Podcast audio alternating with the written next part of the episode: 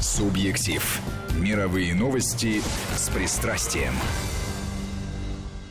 И в студии журналист-международник Петр Федоров. Здравствуйте. У нас сегодня в гостях не мировая новость, а мировой человек, к которому я отношусь с пристрастием. Это Яков Кедми, к которому я испытываю огромную симпатию. Яша, не будем скрывать, что мы на «ты». Да. Вот. Первый раз я тебя увидел в программе израильского телевидения «Атон». И, и, подум... да. и тон, да. И подумал, какой интересный человек. И вот, хотя мы с тобой уже не один год знакомы по разным ток-шоу, но в студии «Субъектива» ты первый раз, чему я очень-очень рад. Здравствуй, дорогой. Здравствуйте, спасибо большое. Спасибо, очень тронут. Вот. Э, Давай поговорим сегодня о тебе, об Израиле, о России. Начну я с того, что, может быть, тебе покажется неожиданным, очень часто на ток-шоу мне приходится от тебя слышать «мы», «нам», и не всегда понятно, это «мы», «нам» — это кто? Это Израиль или Россия? И вот твое отношение к стране, где ты родился и жил до 22 лет, меня не перестает восхищать и интересовать. А ты уехал в 22 года. Да. 22 года, я, день рождения 22 года я уже справлял в Израиле. То есть ты в Израиле живешь 50 лет. Да, 19 февраля было 50 лет. Вот. А русский язык великолепный. И вот эта вот э, связь, которую я замечаю по этому местоимению «мы», «мы» — это кто? «Мы». И мне это очень нравится, врать не буду. А, ну, лиха тебе досталась доля, воевал в одном танковом батальоне с Эхудом Бараком. Даже, даже в одном танке. Даже в одном танке. Вот этот человек меня э, тоже всегда изумлял. У него такое добродушное лицо. Иногда неосведомленным людям он даже кажется чем-то похожим на Швейка, но говорят, офицер лихой был. У него такой baby face, Да. очень такие нежные ручки, он такой серьезный. Но э, я его видел в бою Серьезно. абсолютно. Еще бы. Абсолютно серьезно, абсолютно четкие команды, владение собой, полное понимание ситуации, хладнокровные, правильные, четкие приказы, вопросы, никаких проблем. Ну, вот так мне и говорили еще до тебя, но описательно. Ты первый человек, которого я знаю, который сидел с ним в одном танке. Но с ним его в одном танке мало было кто. Он мне как-то сказал, что, говорит, слушай, Яш, мы с ним тоже на ты, конечно. А, говорит, я думаю, что нет никого в мире, ни одного человека в мире, даже моей жены, которая меня знает, как ты.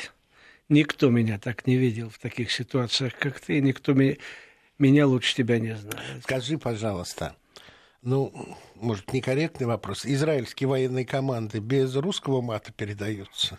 Нет, без русского мата, но я помню один раз, сейчас нет, может, во время войны за независимость было, но я помню, когда в танковой школе на курсе командиров танков было какое-то упражнение, а, и там э, на, на, на учениях команды дают по внешней связи, чтобы те, которые контролировали, слушали. Ага. А я командовал этим танком, там надо было сделать упражнение, и заряжающий, э, э, вероятно, как-то ошибся, и пулемет заклинил. И тогда по всему Синаю, и по всему эфиру пять минут стоял такой мат, такой мат. Потом, когда закончилось, меня инструктор раз спрашивает, слушай, мы не поняли, что ты там пять минут так с таким чувством говорил, я говорю, вы, не поймете. Но, ну, вероятно, все, кто прослушивали, да. э, египтяне точно, а э, российское там, разведное судно было Россия, когда прослушали, они, вероятно, наслаждались. Вдруг такая музыка из Израиля. Да, но это где-то э, конец 60-х, начало 70-х годов. Это было в 71 году. В 71 году, ну, понятно. Вот следующий вопрос такой. Насколько изменился Израиль с массовым приездом евреев из России и Советского Союза?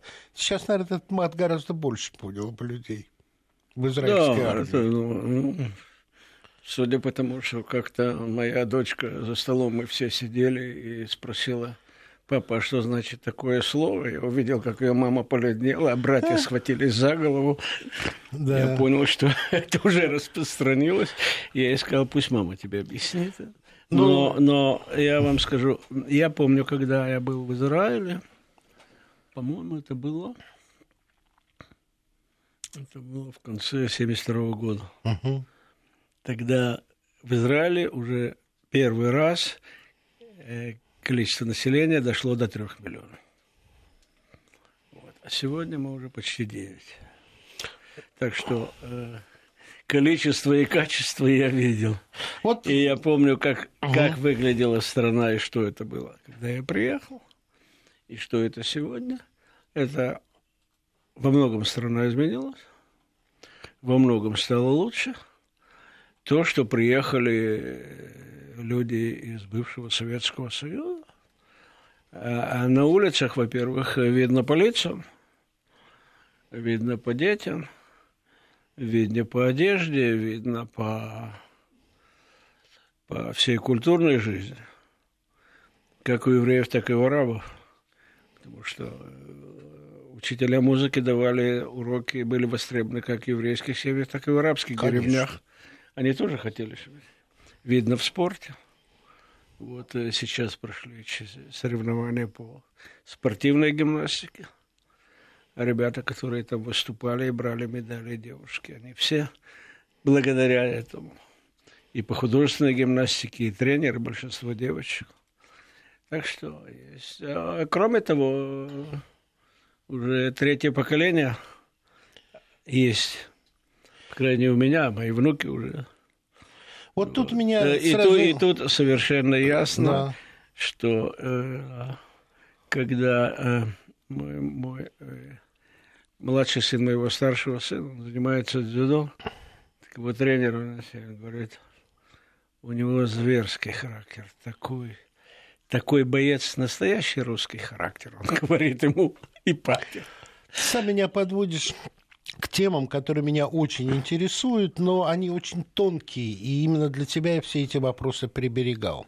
Потому что, конечно, с одной стороны, очень жалко, что э, такое количество образованных, интеллигентных людей покинуло э, Советский Союз, но в то же время в результате получается ситуация, что никогда на моей памяти, может быть, я тогда не жил, когда Израиль только создавался, не было такого доброго сердечного отношения между двумя странами странами. Государственными отчасти тоже, потому что э, Россия, разумеется, не повторяет ошибки Советского Союза, пытаясь решить ближневосточные э, проблемы э, без э, координации с Израилем как государством. Но клянусь тебе, я много путешествую по миру.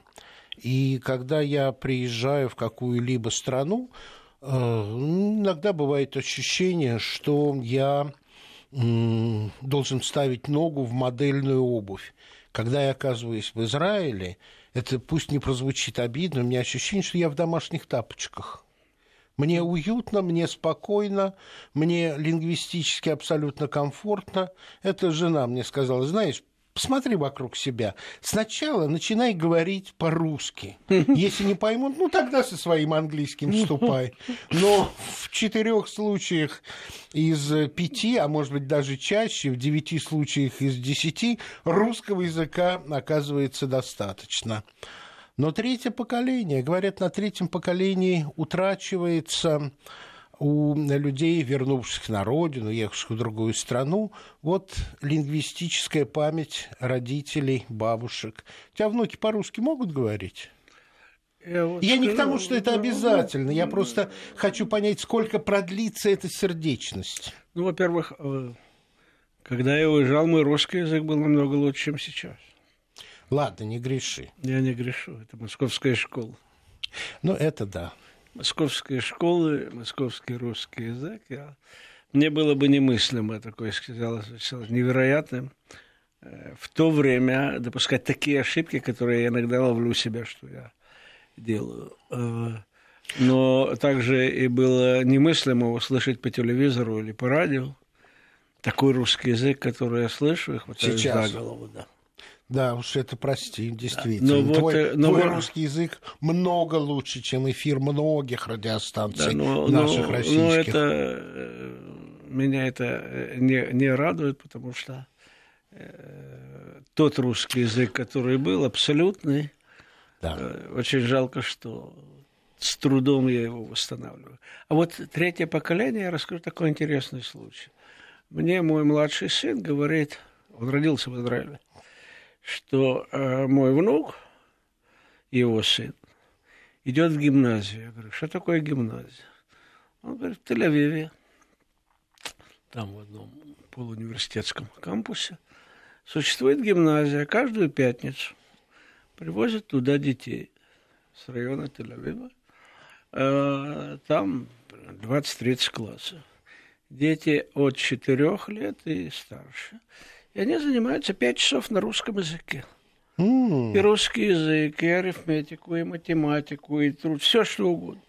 И срежаются со всего Израиля. И он говорит, я его туда записал. А потом э, я еще только приехал посмотреть, что там есть. И я, он говорит, слушай, я пришел.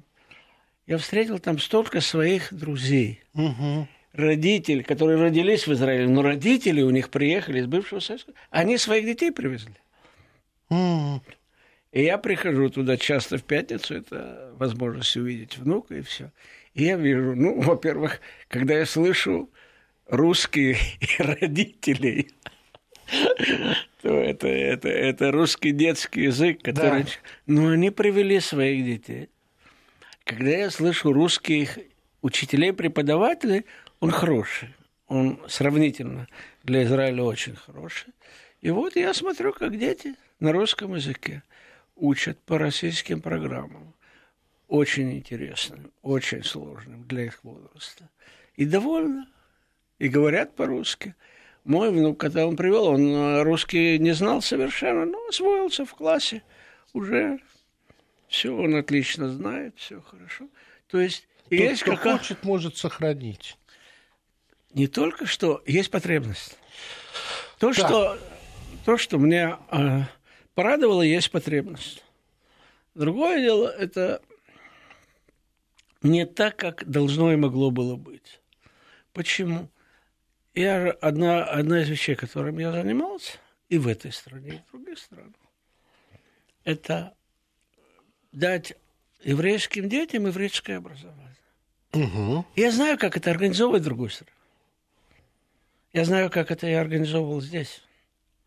Причем мы это делали с Министерством просвещения России и других стран, совместный. И те законы правила, которые мы отрабатывали для возможности создания воскресных и полных школ на территории России или Украины или Узбекистана, везде, и они до сих пор работают, они обоюдный, то есть так же можно делать и в Израиле. То есть соглашение это было подписано специально между министерствами просвещения. Обоюдное. Именно это мне было важно, чтобы на государственном уровне это можно было делать.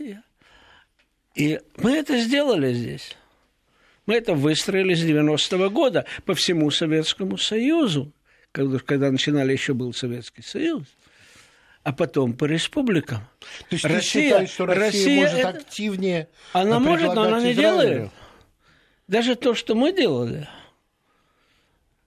Мы делали. Нет, нет, я мы тебя это делали понимаю. для, э, для... Это не будет есть считаться ни вмешательством, ничего. это, это оговорено государственными Соглашениями, между Россия министерствами. унаследовала от Советского Союза. И то, Вы знаете, что- у меня такое ощущение, что у нас будет много вопросов, если мы дадим телефоны и предложи, Мы сделаем и- и- предложение и- слушателям задавать Якову вопросы. И, и- Что-то мне подсказывает. И мы специально это делали так, то есть нас интересовало, что была возможность это делать оптимально, не нарушая российские да, законы ну и да. пользуясь помощью также Министерства просвещения России, если мы говорили о России, а до этого Советского Союза. Но те же самые условия были и созданы, и существуют в Израиле, как законодательные, так и вообще. То есть в данном случае это больше зависит от России. Да, Меня радует, что то, что происходит с моим внуком и другими, тоже, значит, это потребность. Угу. Причем то, что мы организовывали на территории России и Советского Союза, это было абсолютно бесплатно. Наше финансирование. Вот. А там люди сами тратят свое время, берут детей после занятий, платят деньги, чтобы их третье поколение, то есть родители, которые почти не знают русский или знают его на уровне да. семейного, семейного общения с родителями или с бабушками, угу. знали русский язык. Причем хороший русский язык, литературный. В возрасте четырех лет, это понятно, это еще другой язык, но в более старших классах они серьезнее занимаются русским языком.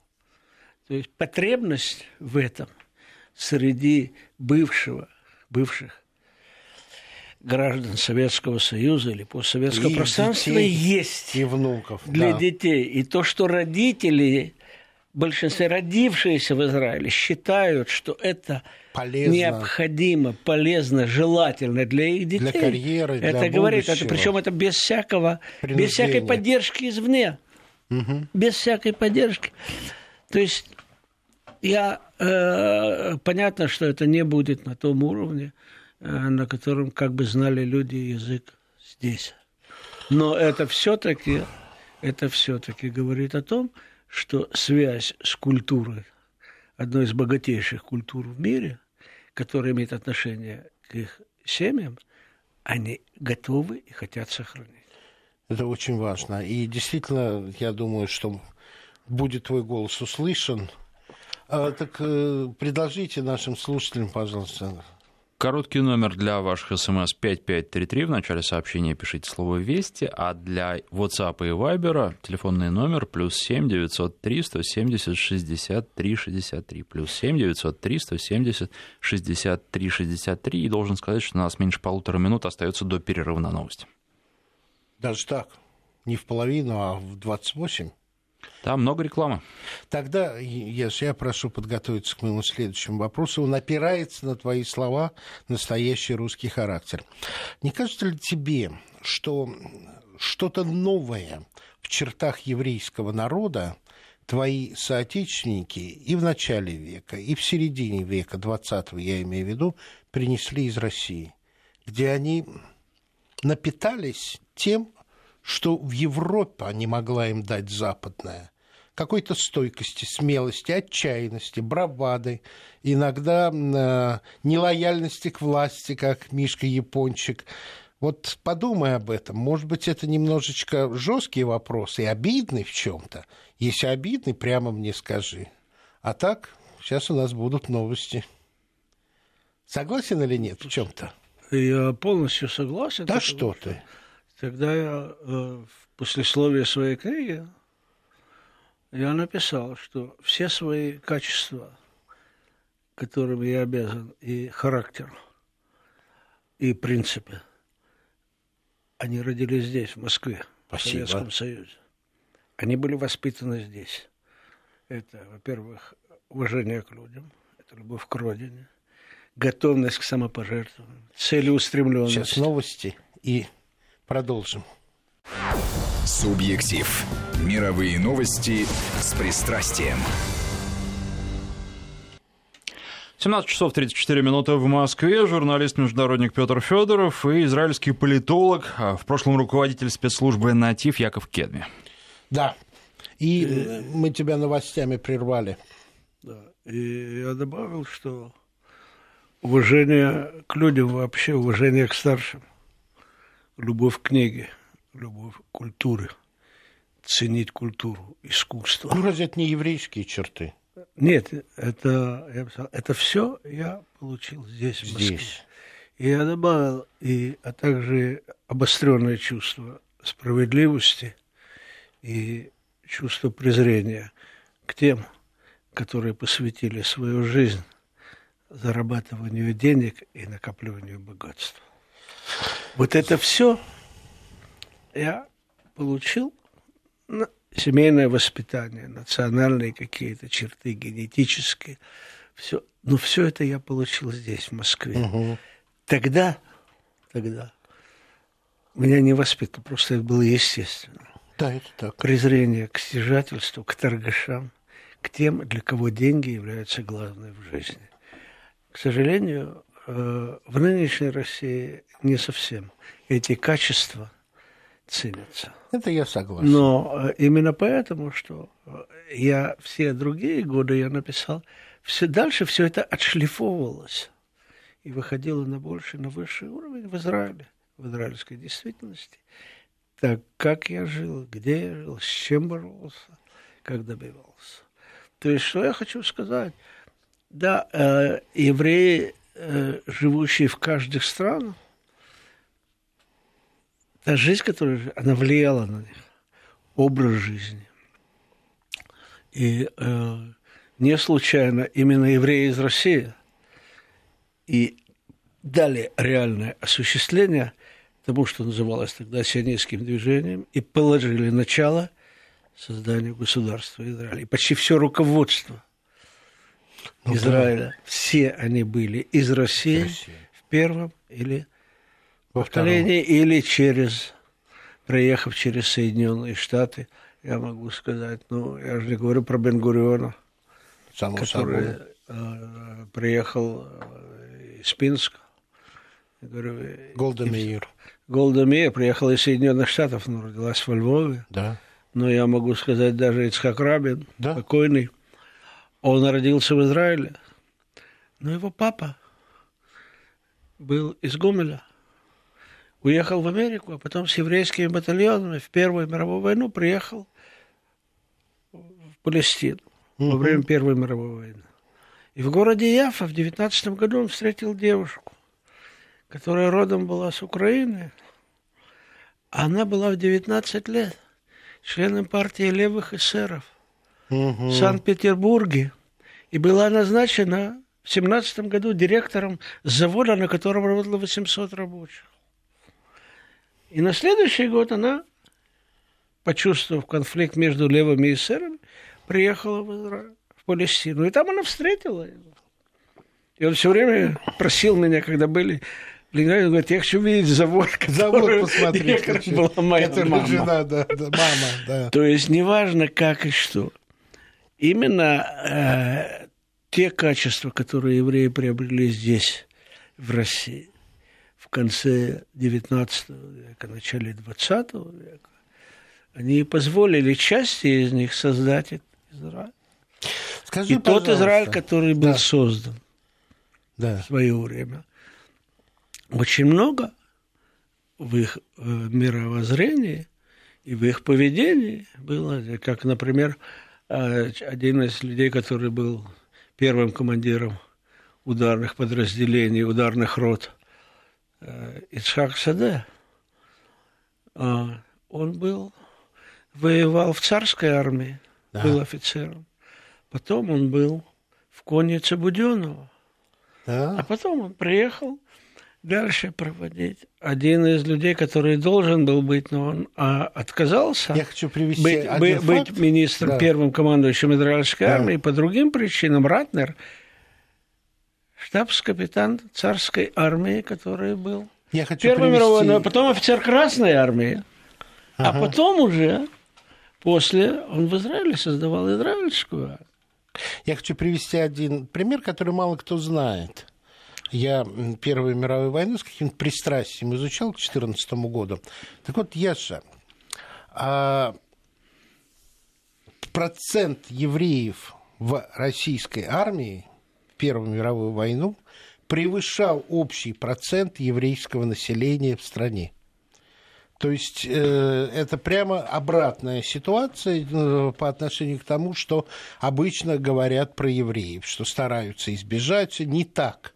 Наши русские евреи всегда были отчаянно храбрыми, и по числу героев Советского Союза на душу населения тоже в первых рядах уже во Второй Великой Отечественной войне. А тебя э, в Израиле в пророссийской позиции не обвиняет никто?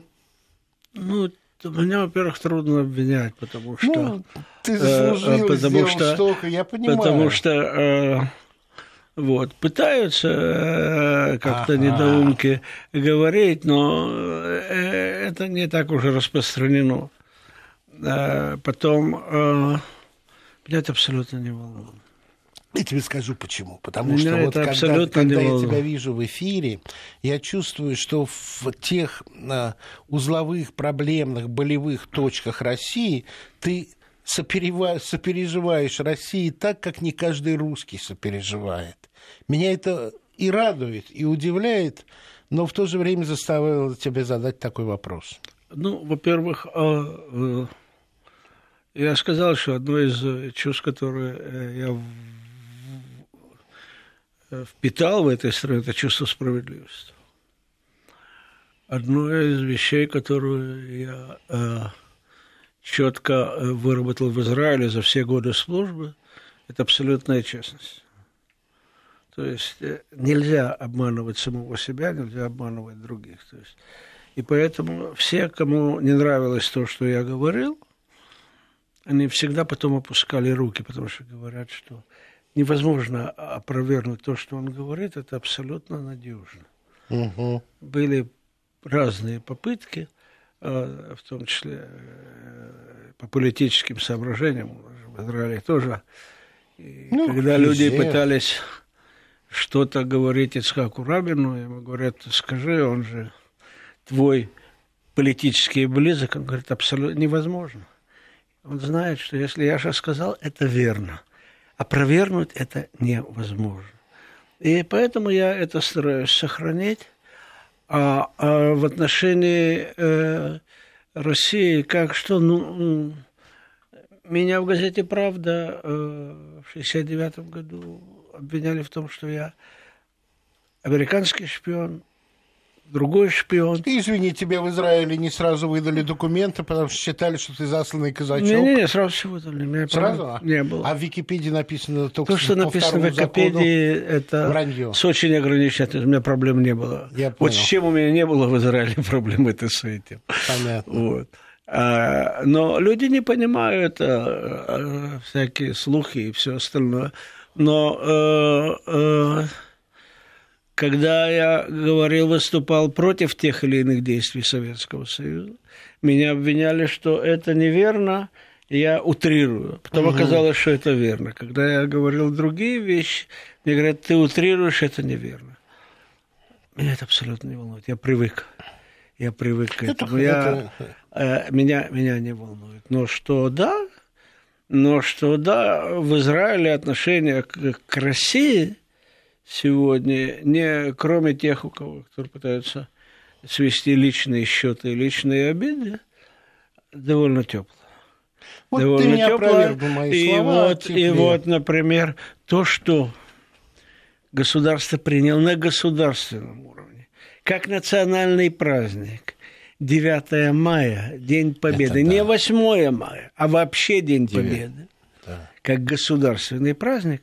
Это именно... Имея в виду, что из- все из- государственные праздники – это историко-религиозные праздники в Израиле. Кроме... Но это не религиозно. Это праздник, День Победы. Да. Государственный Да, праздник. Да, да. У нас есть праздники, не связанные с религией, как, А, вот например, например, э, День катастрофы, это День восстания Ну в да. Варшавском гетто. Ну да, Религия не да. имеет никакого отношения к этому. Да, это это День так. памяти погибших.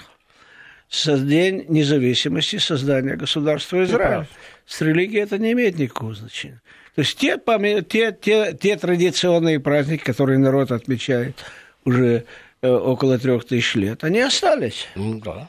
никогда не выбрасывают. Э, На иврите говорят, есть такое выражение, в святости нельзя убавлять, можно только добавлять. Это хорошо. Есть какие-нибудь вопросы? Да, есть вопрос. Единственное, нам нужно будет через полминуты прерваться, там на несколько секунд буквально перерыв. А вот что касается вопросов, наверное, по порядку тогда имеет смысл а, их задавать. Яков, как вы думаете, почему Израиль не признает геноцид армян в Османской Турции? Вот такой вопрос. Это очень просто, потому что политика – это одна из трех древнейших профессий. И поэтому в политике действует очень часто, и моя страна, к сожалению, тоже она действует слишком часто, не по совести, не по справедливости, а по политической конъюнктуре. И Израиль в этом не единственный. Также действуют страны Европы. Когда и им выгодно, чётко. когда не выгодно. Сейчас вот перерыв несколько секунд. Вести ФМ. Следующий Да, вопрос. Ясно и четко. А, Хотелось бы спросить Якова, ваше мнение, почему евреи в Одессе и на практически всей территории юга России, по-старому, как пишет наш слушатель, как-то флегматично а, переносят то, что происходит с бандеризацией страны. Но речь идет об Украине. А Владимир спрашивает. Хотел избежать сегодня Украины. Ну, Ну, вопрос во-первых, задан. э, сколько там евреев осталось? Ну, это да. Во-вторых, как обычно, большей частью в таких местах остаются те, которые хотят приспособиться и приспособились к условиям, а не которые их меняют. И там количество переходит в качество. И, вероятно, э, большая их часть, э, хотя я слышал выступления евреев Украины, э, которые просто не потому, что она солидаризируется, они молчат, как молчат и другие. Как молчат украинцы, как молчат русские. Да? А кто э, на этих территориях выступал против бандеризации? Что только евреи должны выступать, а что украинцев и русских убивали больше. В основном погибли. Для нас это наша боль, в основном это би- убивали украинцев, Русские. русских больше всего, Поляков. москалей, поляков. Если цыгане попадались, тоже не мешало. Армян в, э, Волынской тюрьме, в, в Волынской резне зарезали также несколько десятков армян, которые жили за компанию. То есть э, я не ожидаю от этих людей чего-то такого героического, тем более большая часть евреев Одессы уже давно не в Одессе. Там осталось очень мало евреев.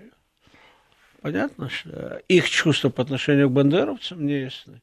Но такие же чувства молча испытывают абсолютное большинство населения Украины, не только евреи.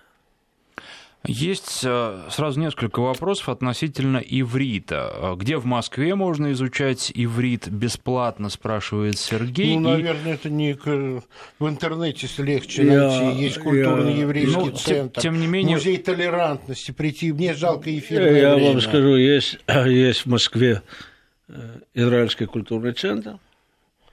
При нем есть курсы по изучению иврита. И есть несколько воскресных школ. И, по-моему, одна или две еще сохранились полные школы. То есть они совместные. Российское образование и ивритское. Да. И там можно узнать, всегда можно связаться с посольством или с Израильским это культурным легко. центром и спросить. Я, Да. я не знаю, продолжают ли они быть бесплатными сегодня.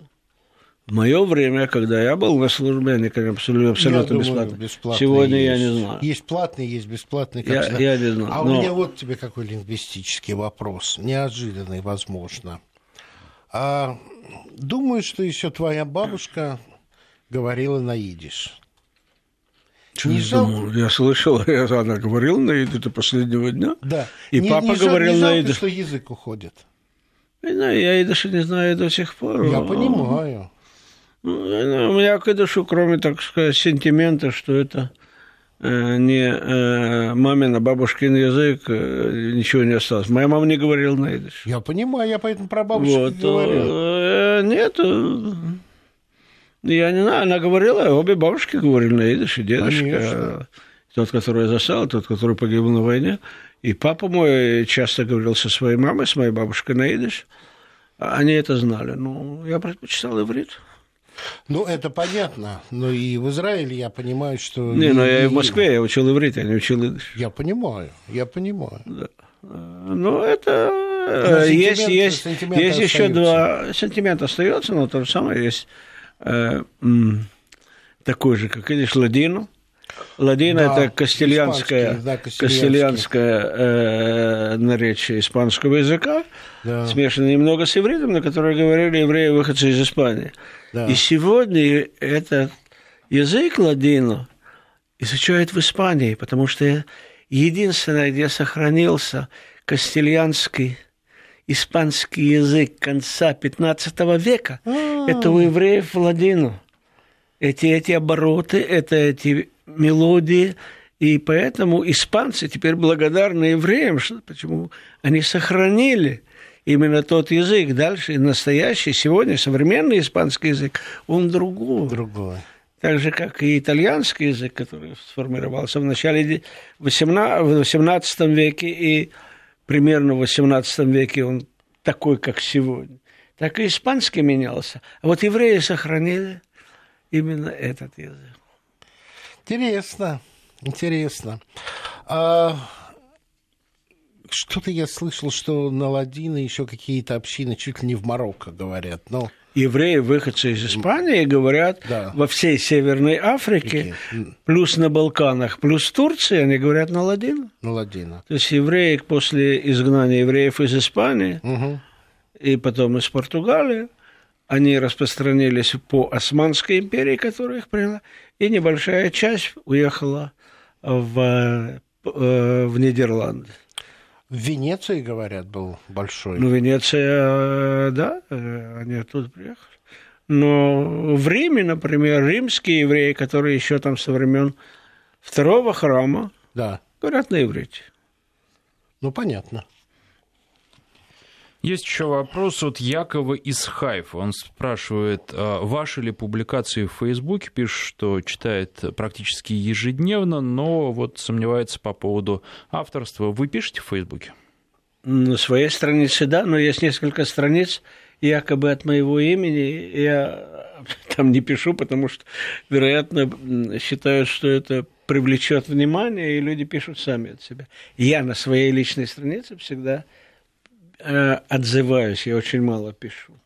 А если кто-то читает мои страницы, и там как бы мои высказывания очень часто, это не мои. Часто все фальшивка, фальшивка. Может быть, они что-то перепечатают из того, что печатают, я говорю, я не знаю.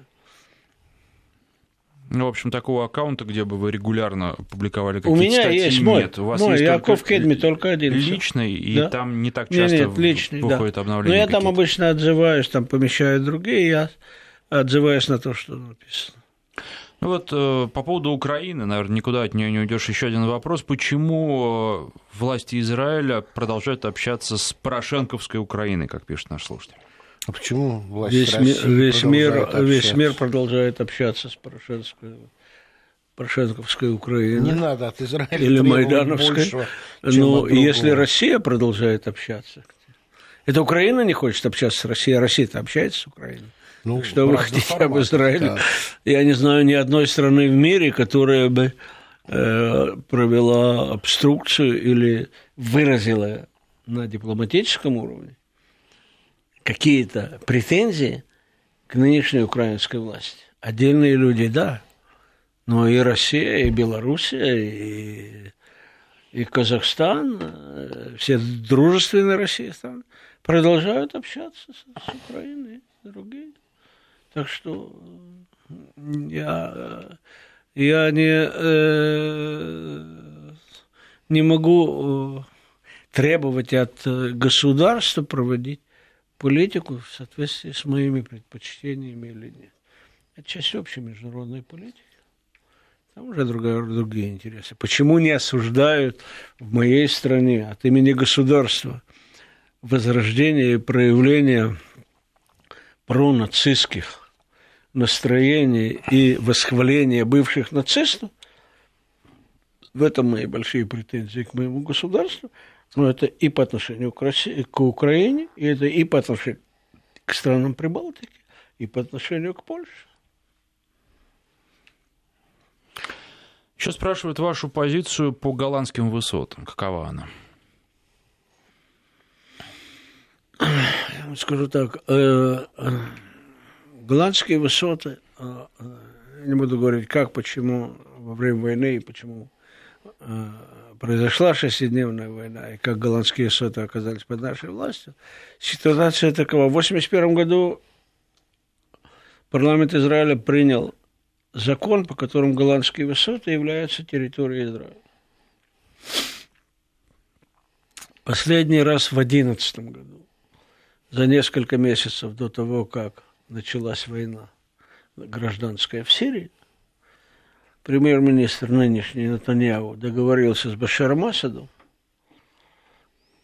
с помощью через американцев и посредников о том, что Израиль отдает возвращает Сирии почти все голландские высоты за те или иные политические договоренности, несмотря на закон, который был. И все э, премьер-министры Израиля после Бегина, Бегин тоже говорил, что это не страна Израиля, неважно, хотя он принял этот закон. И Ицхак Шамир, Ицхак Шамир меньше, и Шимон Перес, и Барак, и Рабин, и Натаньяу, Шарон упоминал, но не сопротивлялся, он был занят другими делами. Все вели переговоры с Сирией о возвращении голландских высот и установлении Сирии таких же отношений, как у нас с Иорданией или с Египтом. Так что э, закон есть, но если наше правительство считает, что для э, того, чтобы порядочь отношения с Сирией, надо будет вернуть голландские высоты. Его легитимное право. Единственное, что я могу сказать, сегодня на голландских высотах 50 с лишним тысяч населения, половина друзы, а половина евреи из Израиля. Угу. Друзы отказываются от израильского гражданства и считают себя гражданами Сирии. Несмотря на то, что они находятся там, под э, нашей властью, это уже для нас, для, пока закон существует, это часть территории Израиля, у них, зайдите в каждый дом, портрет Асада, не оппозиции. Флаги сирийские, дети их учатся в Дамаске, родственники у них в Сирии, в соседних деревнях живут их родственники. Так что проблема голландских высот, она намного более сложная, чем кому-то кажется. Вот наше время здесь уже подошло к концу. Спасибо. Очень жалко. Ну, время летит быстро. Я, спасибо, Яков. Спасибо огромное, что пришел. Было очень интересно. И хотя мы не планировали касаться политики, оно само собой вылезает, когда слушатели начинают задавать да. тебе вопросы. А, приходи еще. С удовольствием. Спасибо.